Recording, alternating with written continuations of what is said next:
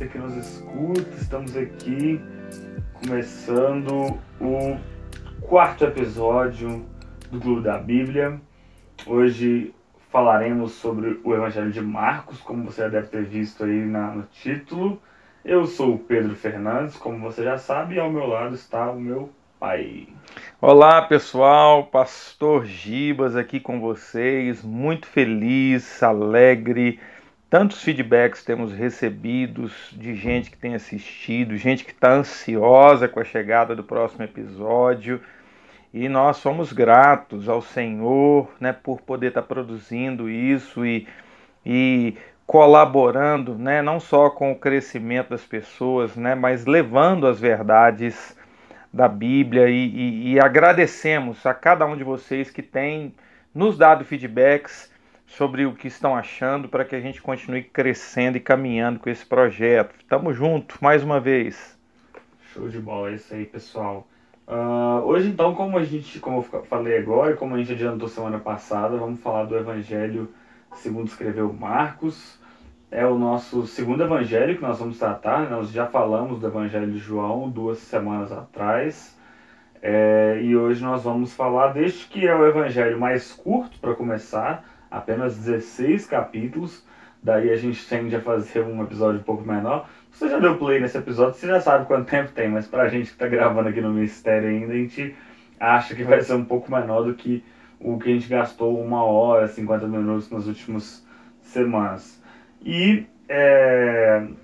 enfim, é isso. É, o Evangelho de Marcos, vamos já entrando no conteúdo, é o segundo evangelho na ordem bíblica né? Não necessariamente a ordem de escrita, isso deixar a gente comenta, mas é, é Mateus Marcos, é o segundo evangelho do Novo Testamento, o segundo livro do Novo Testamento, escrito pela perspectiva do que acredita ser que foi Pedro, né?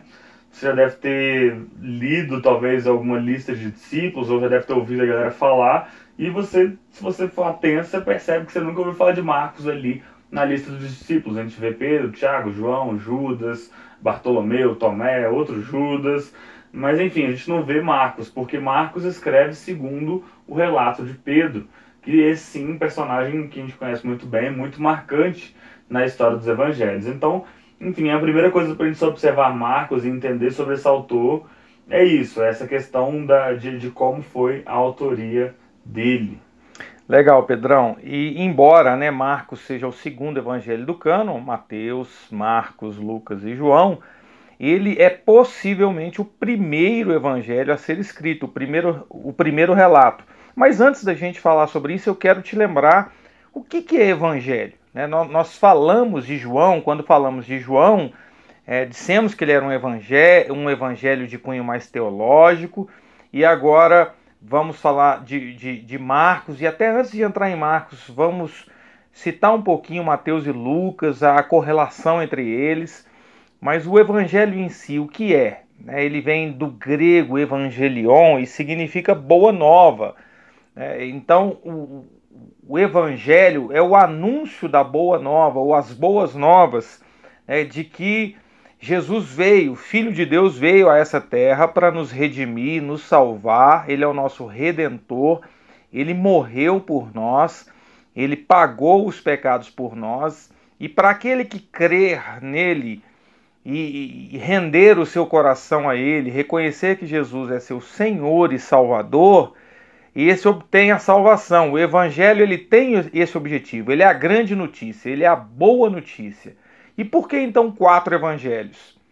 Dissemos que João é um evangelho mais teológico e chamamos Marcos, Mateus e Lucas de evangelhos sinóticos ou semelhantes, parecidos, porque há textos em comum, há relatos é, parecidos. Como que a gente pode comparar isso? A gente usa de uma ilustração que, por exemplo, se houver um acidente na esquina e vamos lá, eu o Pedro aqui e você, caro ouvinte, ver o que aconteceu nesse acidente.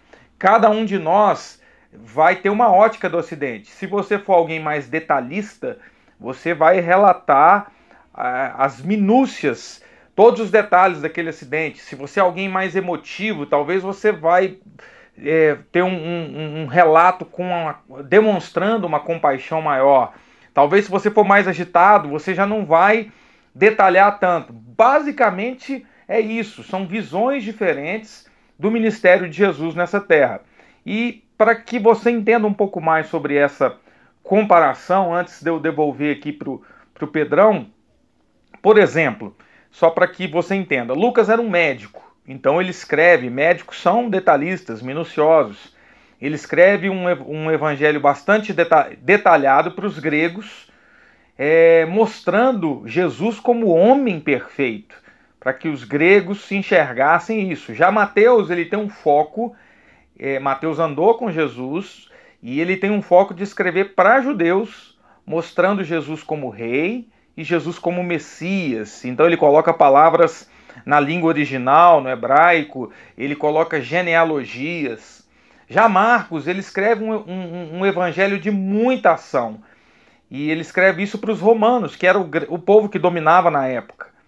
É, aqueles que tinham o controle do mundo, aqueles que tinham o controle, inclusive, sobre a, a nação de Israel.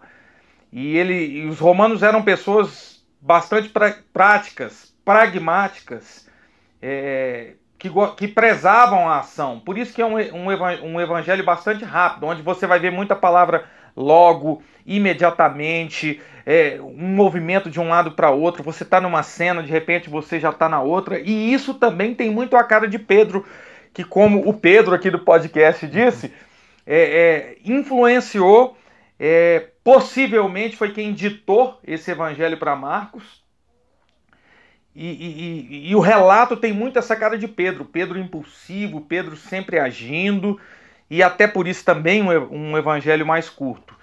Além disso, é, Marcos, é bom a gente falar dele. Né? O Pedro diz que ele não andou com Jesus, é fato. Ele pode estar nesse. Ele aparece, pode aparecer. Há um vislumbre de que ele estaria numa determinada cena da, da crucificação. Mais para frente a gente fala um pouquinho sobre isso. Um spoiler, por enquanto. Um spoiler. Só isso. Mas ele era chamado João Marcos, filho de Maria, que era onde os discípulos se reuniam para orar. A gente vai ver isso lá no livro de Atos. Ele era primo de Barnabé. Ele andou com Paulo também. Por causa de Marcos, houve uma briga entre Barnabé e Paulo. Mas principalmente ele andou com Pedro, que o chama de filho na fé. Esse é João Marcos, que escreveu esse, que é o primeiro relato deste evangelho. Se derivam Mateus e Lucas. Pedrão. É interessante, pensando, dando um passo atrás, quando a gente fala de, desses públicos do objetivo de cada carta, que pra gente isso perde um pouco de significado, né? Porque, enfim, hoje em dia o que a gente tem de influência da cultura grega, da cultura judaica, da cultura romana, é, é cada vez mais remoto, assim. A gente estuda talvez um pouco disso na escola, você talvez você tem um pouco de acesso vai lembrar de uma coisa ou outra na aula de sociologia, quando você vai falar de Platão, e aí você vai ver os gregos. Mas isso diz algumas coisas pra gente, né? Primeiro, o cuidado de quem...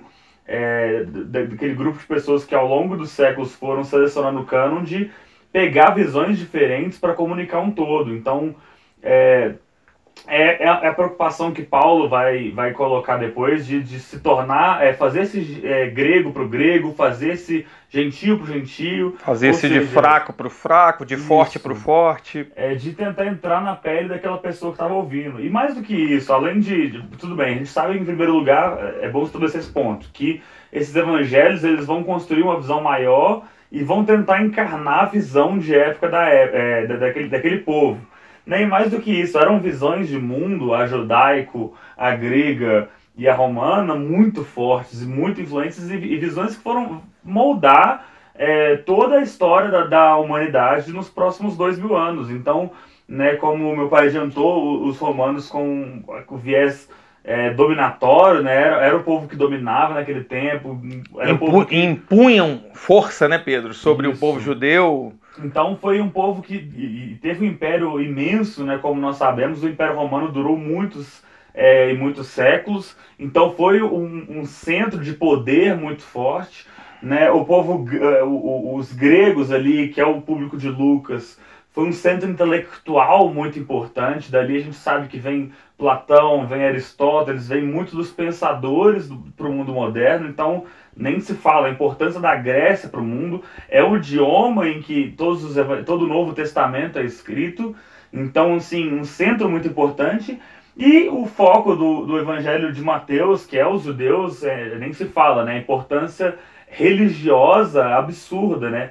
Não só o cristianismo, que, que, que é do viés que a gente relata isso, é, não, não apenas o cristianismo sai daí, mas como em outras religiões, o islamismo vai sair daí. Então, o, o, o, o povo judaico, né, a linha judaica também, de uma forma religiosa muito importante, tem um peso muito importante. Então, é, mais do que simplesmente saber os objetivos, é legal a gente entender esse panorama todo como uma preocupação é, tanto de quem seleciona o canon séculos depois, quanto do, é, do, do, próprio da inspiração divina de trazer visões diferentes, complementares e que vão, cara, mostrar um Deus e mostrar um, é, um Senhor Jesus preocupado não apenas com é, olha, toma aqui essas informações de qualquer forma, mas naquele momento uma preocupação muito grande em alcançar todos os povos. Né? O primeiro esforço da igreja em Atos, logo após a descida do Espírito Santo, é um esforço missionário.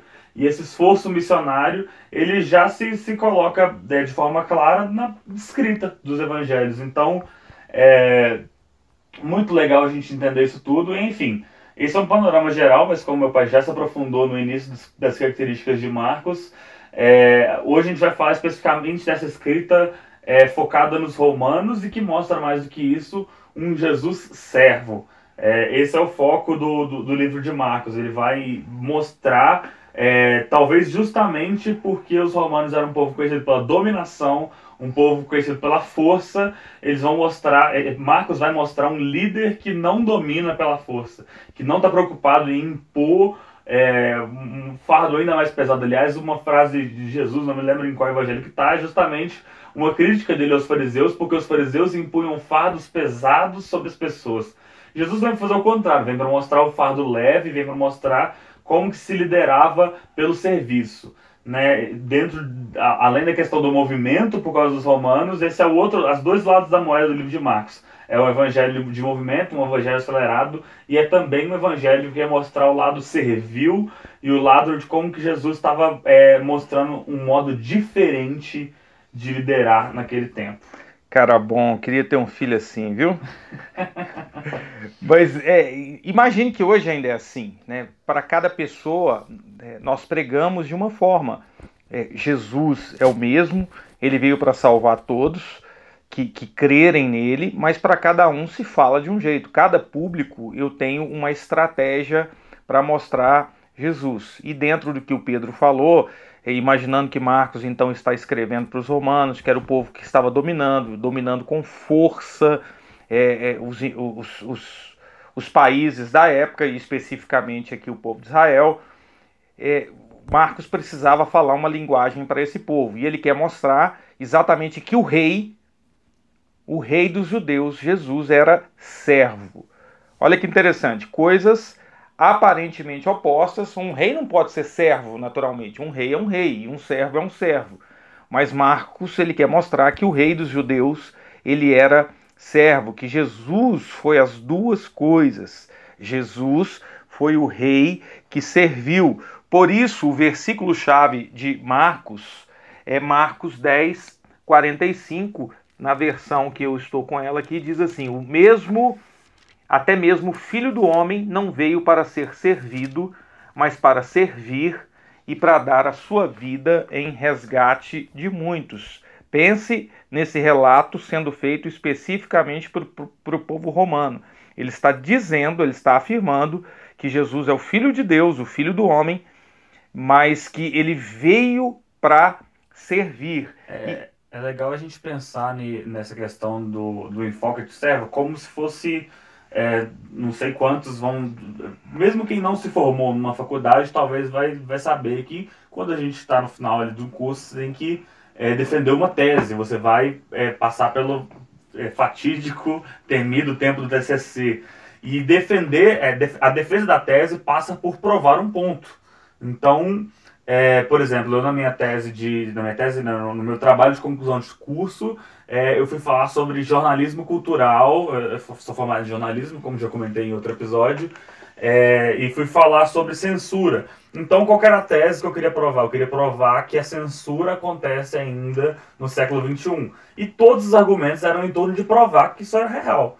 É, é isso, a tese é provar algo. E é, pensa nessa lógica, não só para o de Marcos, mas os outros também. Mas enfim, dando um exemplo do, de Marcos, Marcos está provando, é, é, tipo como se ele estivesse escrevendo um relato para mostrar para o povo, é, para os romanos, que olha, eu estou querendo provar para vocês que é possível, não só é possível como já veio alguém que foi rei, foi líder e foi servo.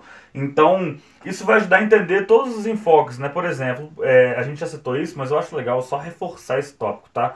É, você vai começar o livro de Mateus, você vai ver uma longa genealogia, porque Mateus está tentando provar que Jesus, para aqueles judeus, para aquele povo que se importava com aquela genealogia, ele era o Messias. Que ele era o Messias. Então ele está provando algo. Marcos, da mesma forma, vai pegar para o povo romano e vai falar assim: olha, eu estou provando para vocês que é possível. É, de, houve um homem, vocês lembram dele, ele estava aqui alguns, algumas décadas atrás e ele veio para servir. É possível um líder que serve, é possível mais do que isso. Uma, uma religião para aquele povo que estava acostumado com religiões, para a gente, a gente pode falar de um estilo de vida de serviço. Essa é a tese. Pensa como se cada relato, cada capítulo, cada história selecionada por Marcos é escrita e colocada para provar essa tese. Isso vai te ajudar a ler o texto com essa lente. Então, cada evangelho você pode botar uma lente diferente e entender por que, que aquele autor está selecionando aquilo, por que, que ele está contando aquela história, por que ele está tentando provar algo. Essa é a tese de Marcos e, e nisso a gente gasta esse tempo porque vai impactar em todo o modo de ler, vai nos ajudar a entender toda a narrativa é, deste autor. E é claro, é, embora ele mostre o rei que é servo, a, o filho do homem, aquele que servia, ele também ele não deixa de dizer que Jesus é o filho de Deus, é o homem que é o Deus encarnado ou que é o filho de Deus. Então ele começa em Marcos 1:1 já dizendo princípio do evangelho de Jesus Cristo, o filho de Deus. Ele está afirmando que Jesus é o filho de Deus. Você tem também no versículo 11 do capítulo 1 Veio uma voz, é o batismo de Jesus, veio uma voz do céu dizendo: Tu és o meu filho amado, em quem tenho prazer. Ou seja, mostrando Jesus como filho de Deus. E mais um exemplo sobre Marcos dizendo que Jesus era o filho de Deus. Marcos, capítulo 9, versículo 7. Formou-se uma nuvem que os cobriu, é o momento da transfiguração, e dela saiu uma voz que disse: Este é meu filho amado, e a ele eu ouvi. Então é, há esse, é, info, é, é, essa preocupação também de Marcos de dizer o rei, o nosso rei, aquele que serviu, ele é o filho de Deus. Ele está fazendo isso tudo, como dissemos aqui, para mostrar aos romanos quem foi Jesus. É, e, e é, é, muito bom lembrar isso, porque a gente entende que provar uma tese não significa negar nenhuma das outras características. Os evangelhos não são contraditórios. Eles não estão tentando provar um para o outro, como se Mateus estivesse convencendo que ele é o filho de. É, o descendente de Davi, o cara que veio, e Marcos falou assim: não, na verdade ele não é isso, ele é o servo. Não. As visões dos evangelhos elas são complementares, não concorrentes. Né? Não, não é como se uma tivesse certo ou outra errada. E justamente por isso que a gente vai ter tantos pontos em comum entre os evangelhos, por isso que a gente vai ver os evangelhos, é, esses três que a gente citou, Mateus, Marcos e Lucas, como sinóticos, justamente porque eles não estão negando um ao outro, eles estão oferecendo pontos de vista e, enfim, isso nos ajuda a ler, mas de modo, de modo algum você pode entender esses evangelhos como se um estivesse negando ao outro. Não, Marcos está trazendo essa visão do Filho de Deus também, justamente porque o rei que era servo, isso não, impacta, isso não significa que ele não podia ser filho de Deus. Né? O, o, o, o rei que era servo não significava que ele não podia ser é, o Messias prometido né? Então, é, essa, é, isso é interessante a gente ter como, como base. E, obviamente, da mesma forma como a gente vê textos que vão é, mostrar esse outro lado de Jesus, muito além de ser um rei servo, ele é o filho de Deus, muito além de rei servo, ele é aquele que estava cumprindo ali né, é, algumas coisas, a gente vai ver os textos que vão deixar claro a tese de Marcos como a gente já falou, né? No capítulo de número 2, Jesus já aparece servindo um paralítico, é, aparece não só perdoando os pecados dele como filho de Deus, mas como curando e fazendo algo por aquele homem, servindo aquele homem com a cura que Jesus estava trazendo ali. É, então a gente vai ver esses dois lados da moeda, ao mesmo tempo que Marcos não nega nenhum aspecto que a gente vai ver nos outros evangelhos, não há contradição, ele dá esse, esse foco. Ok, e para que vocês tenham uma ideia, nós temos quase 20 milagres relatados em Marcos. É, a maioria estão nos outros evangelhos. Lembre-se que os outros evangelhos, possivelmente Lucas e Mateus, utilizaram é, de, de alguns relatos de Marcos.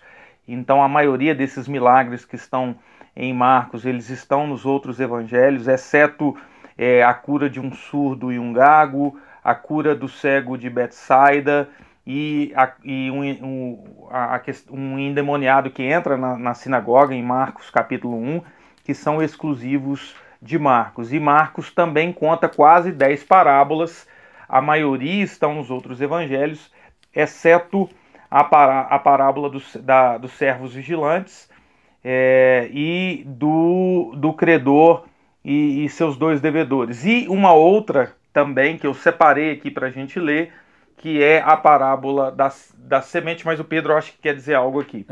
Vai lá, Pedrão. Tem a comunicação própria aqui, é. quando a gente quer falar. Eu sei fazer um adendos para você, para você que está entendendo, ah, é, que história que está em mais de um evangelho, que não...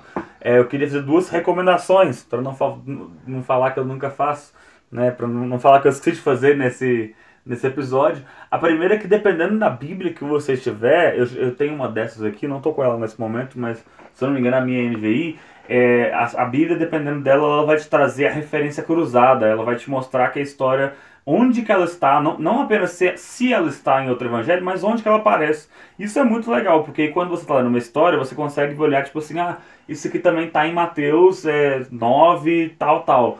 Ah, esse aqui também aparece em Lucas e etc, etc. Então, é, eu te recomendo, se você não tiver e tiver essa curiosidade, arruma uma Bíblia dessa, vai numa em alguma livraria, você vai encontrar uma variedade muito grande de Bíblias e é um tipo muito útil para você identificar essas similaridades.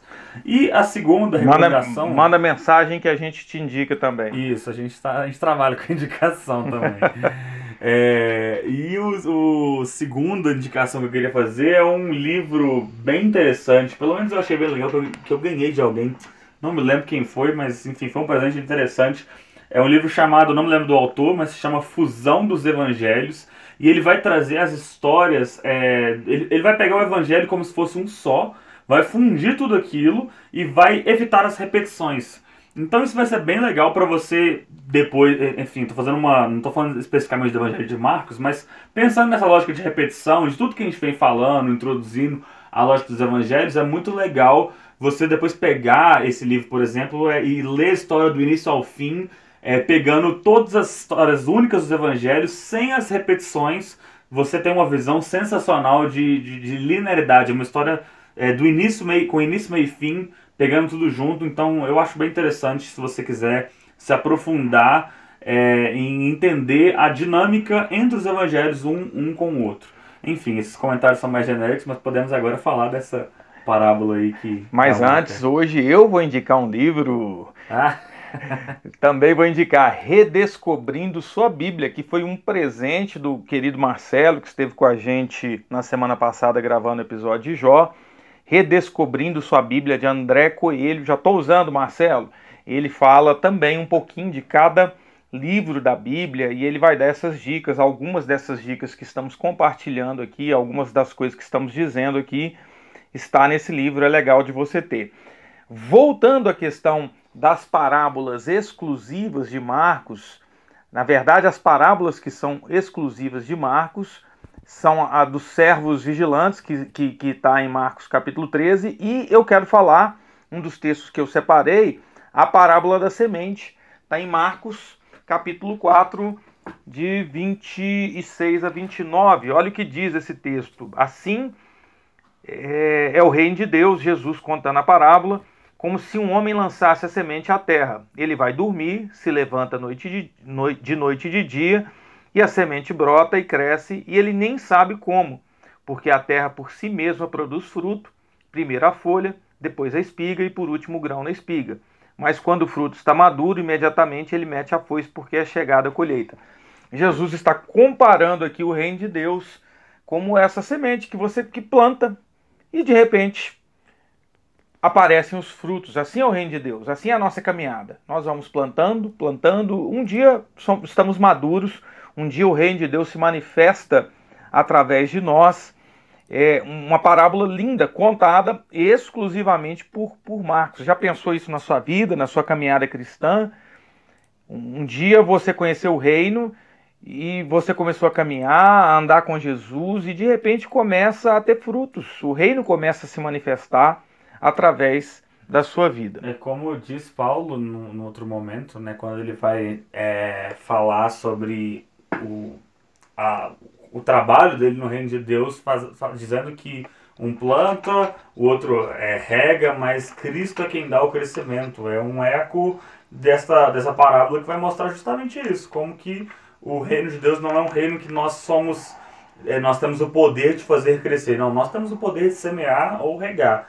Mas fazer crescer não, não, não é uma tarefa nossa. Fazer crescer é uma certeza e uma confiança é, que nós podemos ter em Deus. Eu estou procurando aqui, é uma, tem uma música do Felipe Valente sobre isso também, se eu não me engano, é Chão da Vida. Eu não tenho tanta certeza, mas se você tiver coragem de, de conferir, o Felipe Valente é um autor que vale a pena é, conhecer e ele, ele compõe essa canção Chão da Vida sobre isso, sobre é, essa semente que cresce, que multiplica e o, o reino de Deus é, relacionados com isso. Um outro texto que eu separei aqui está em Marcos capítulo 15, versículo 59. É bastante interessante também para ilustrar essa questão da, da de, de, de, Marcos escrevendo para o público romano. Jesus ele acaba de entregar o seu espírito, é, gritando, né? A, a Bíblia diz no versículo de número 38 que o véu do templo se rasga em dois, de cima a baixo, e o versículo 39 de Marcos, capítulo 15, diz que um centurião, o que é o centurião? Um capitão, um oficial romano, que estava de frente a Jesus, vendo gritar e render o espírito, disse: Verdadeiramente este homem era o filho de Deus. Ou seja, Marcos tem a preocupação de relatar no seu evangelho que um romano se converteu quando Jesus morreu. Até naquele momento, coisa linda. Jesus é, é algo realmente maravilhoso.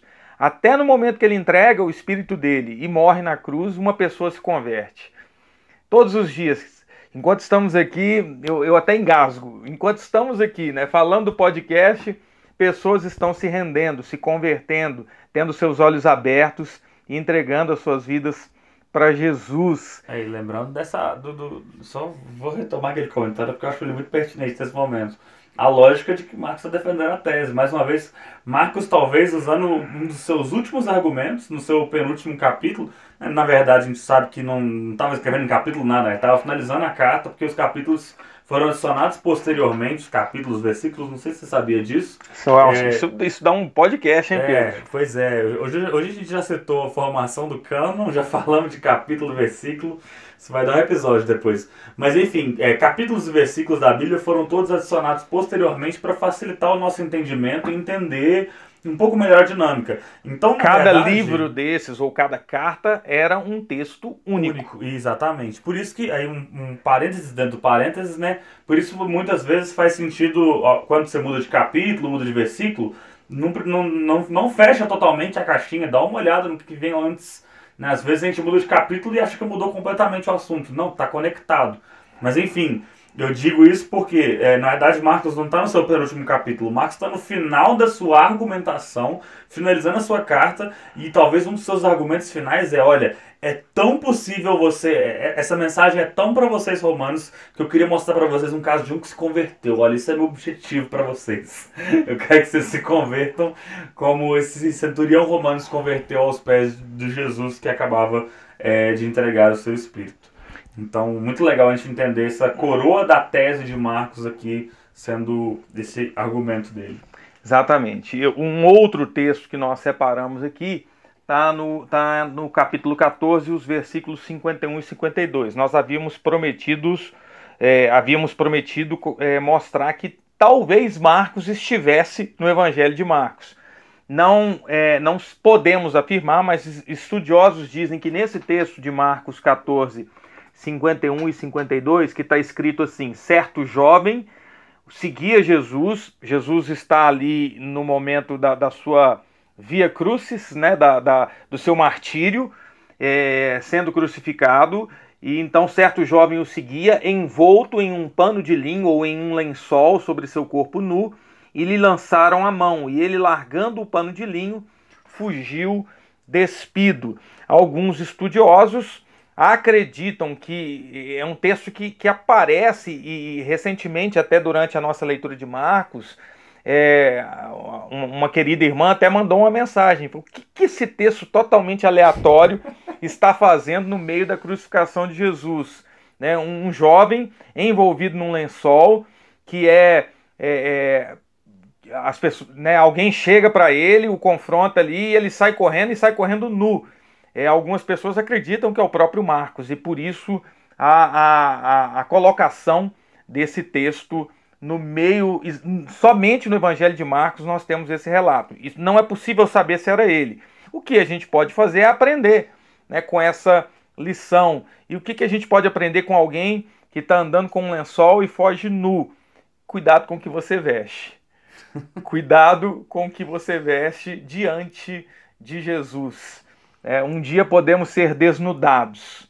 É bom estarmos vestidos, é, é bom não, não usarmos máscaras, é bom não usarmos qualquer roupa, é, porque diante de Jesus podemos ser desnudados, sermos desmascarados e teremos que fugir nus. Essa é, é uma das lições que podemos aprender com esse texto é, talvez você ache, não sei se é, eu pelo menos me, me causa um pouco estranhamento, né, o autor do livro aparecer só uma vez, talvez, né, mas enfim, em termos, talvez te, ajude um pouco mais pensar nisso, não, não sair um pouco do universo bíblico e pensar, por exemplo, em termos literários, né, um autor de um livro, você que você for escritor hoje em dia, está escrevendo uma obra, de qualquer que seja o tema, você não tem que necessariamente aparecer ali. Aliás, eu até me lembrei agora, enquanto a gente falava disso, era um recurso que eu, ve, eu vi algumas vezes já nos textos de Dostoiévski, um autor muito famoso, é, autor russo. Dostoiévski pegava elementos da realidade dele é, e colocava dentro dos livros, mas os livros não, não eram sobre ele, não tinha nada a ver com ele, os livros eram sobre outra coisa. E os tradutores que vão pegar ali do russo original vão mostrar, olha, isso aqui o Dostoevsky escreveu porque era muito era uma venda famosa para ele, por isso que essa venda aparece aqui no livro. Ah, isso aqui o Dostoevsky colocou em referência a coisa que acontecia naquela época. Então, Marcos, é, nesse momento, é, ele coloca essa coisa enigmática, né? a gente não pode afirmar isso com certeza, mas possivelmente para se inserir de uma forma muito sutil numa história que não era sobre ele e nos ensinar alguma coisa é, a esse respeito à aplicação que meu pai já fez aqui. Perfeito. É, lembrando, querido ouvinte, que todo, todo, tudo que está na Bíblia tem um ensino, tem um motivo de estar ali. É, há, há, há, algo espiritual por trás, há algo que podemos aprender, por isso nós fazemos essas aplicações né, para que você entenda. O nosso objetivo aqui não é só ler, falar dos livros, é, é, é, o que, que, isso tem a ver com a gente? Quando eu leio, é, como já falamos aqui do Evangelho de João, falamos do livro de Gênesis, falamos do livro de Jó, hoje estamos falando de Marcos, é, não é só para falar do sentido naquela época, o que, que isso tem a ver comigo hoje? Aonde Jesus está nisso? Essa é uma perspectiva que nós precisamos ter. Mais um texto separado, é, um dos últimos aqui, é bem curioso, Marcos capítulo 16, versículo 7, um texto que colabora com Pedro estar por trás deste relato é, que Marcos nos faz.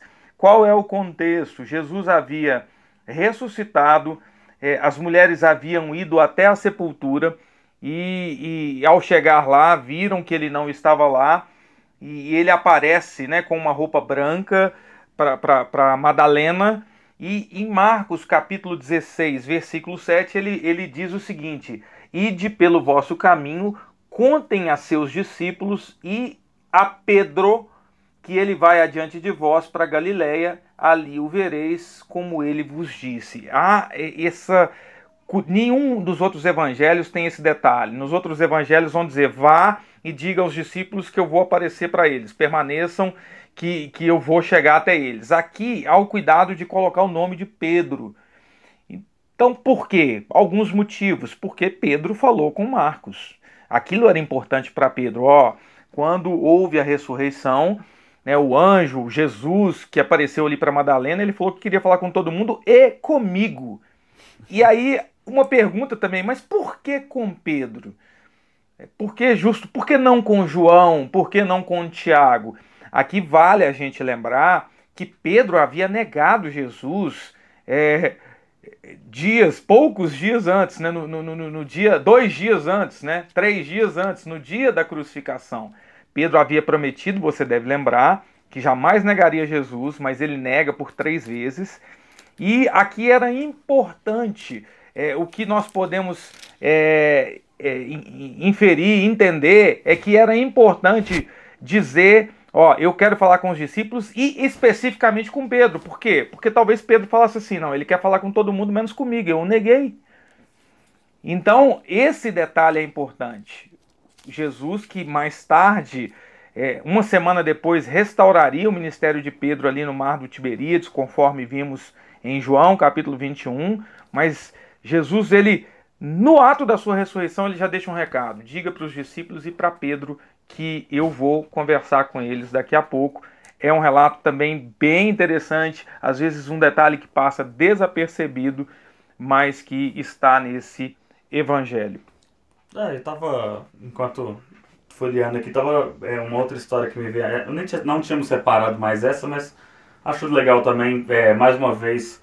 E eu acho muito legal essa. Eu já vi que eu falei várias vezes essa tese de Marcos falando com os romanos, eu acho muito legal ficar encontrando pistas disso no texto. No capítulo 15, um pouquinho antes, no verso 34, Jesus vai falar em alta voz, né? Eloi, Eloi, lama sabachthani, né? Jesus fala em, se não me engano, aramaico, não é nem hebraico, não. Jesus fala em aramaico é, naquele momento, tá, ele está falando com Deus, né? Não tem porque Jesus Jesus não estava se comunicando com ninguém que estava ali, ele estava falando com Deus, citando um salmo, se eu me lembro bem, e ele vai dizer o que significa, é, o que a gente hoje sabe significa, meu Deus, meu Deus, por que tu me abandonaste?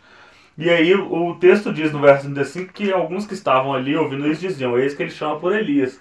E eu acho muito legal porque eu fico imaginando, realmente, se você não entende nada de uma língua e se você ouve Eloi, Eloi, você procura uma relação, né? Eloi lembra Elias em qualquer língua, assim, nomes, os nomes próprios tendem a não ser muito diferentes. E eu acho legal essa preocupação de Marcos e também de esclarecer uma coisa, tipo assim, talvez uma interrogação que ficou na cabeça daqueles romanos é, na hora de, da, da, da crucificação foi, tipo, o que, que Jesus estava arrumando falando com Elias na hora que ele estava morrendo?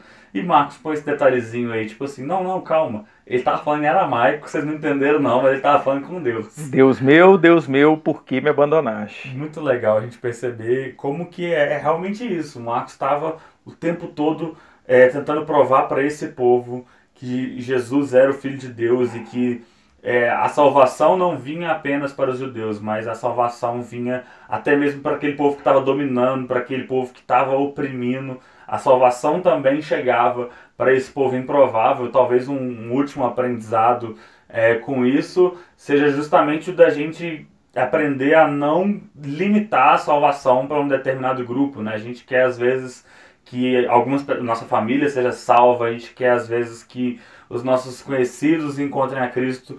É, Marcos escreve para talvez o povo que a gente menos gosta, que é aquele que pensa politicamente diferente da gente, que oprime a gente, que oprime a gente, né, para o patrão, pro governante que a gente discorda que está lá, pro presidente, pro governador, aquele cara que você não queria que estivesse naquela posição de autoridade, mas ele está lá e Marcos escreve para esse povo que talvez ninguém desejasse a salvação deles. Mas Jesus tá é para vocês também. Exatamente. Então acho que é um bom fechamento é, desse tópico de, desse livro de Marcos. É um escândalo. O Evangelho é um escândalo. E o final do capítulo 16, que é o final do livro já partindo aqui para a gente encerrar, numa das, das suas últimas aparições, Jesus, lembre você, ele aparece depois da ressurreição algumas vezes né, para os seus discípulos. Lucas vai falar da aparição ali para aqueles dois que estão indo a Emaús. É, ele aparece é, é, na reunião dos irmãos ali no, no, no, domingo à tarde, aparece no domingo uma semana depois, aparece no mar do Tiberíades. E, e ele, nessa, numa das últimas aparições, ele censura né, os discípulos pela sua incredulidade. Marcos vai falar sobre isso. Marcos, capítulo 16, versículo 14. E a partir daí, Jesus então dá as últimas instruções dele é, para os discípulos. Ele, é, a partir do versículo 15 de Marcos 16, Jesus fala: Ide por todo mundo, preguem o evangelho a toda criatura.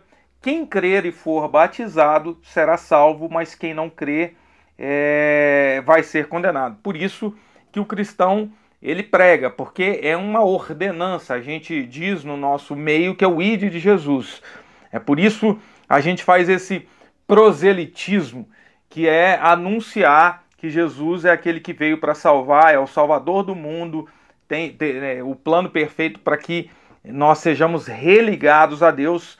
É, ele deixou esse mandamento para os discípulos, então quem é discípulo de Jesus vai, prega o evangelho e batiza, né? Marcos ele tem esse cuidado de falar da questão do batismo, é o último relato de Jesus ali. E comigo, Pedro, eu acho que é isso. É, por aqui também. Acho que deu para entender bem a mensagem central do livro de Marcos, é, as singularidades deste evangelho.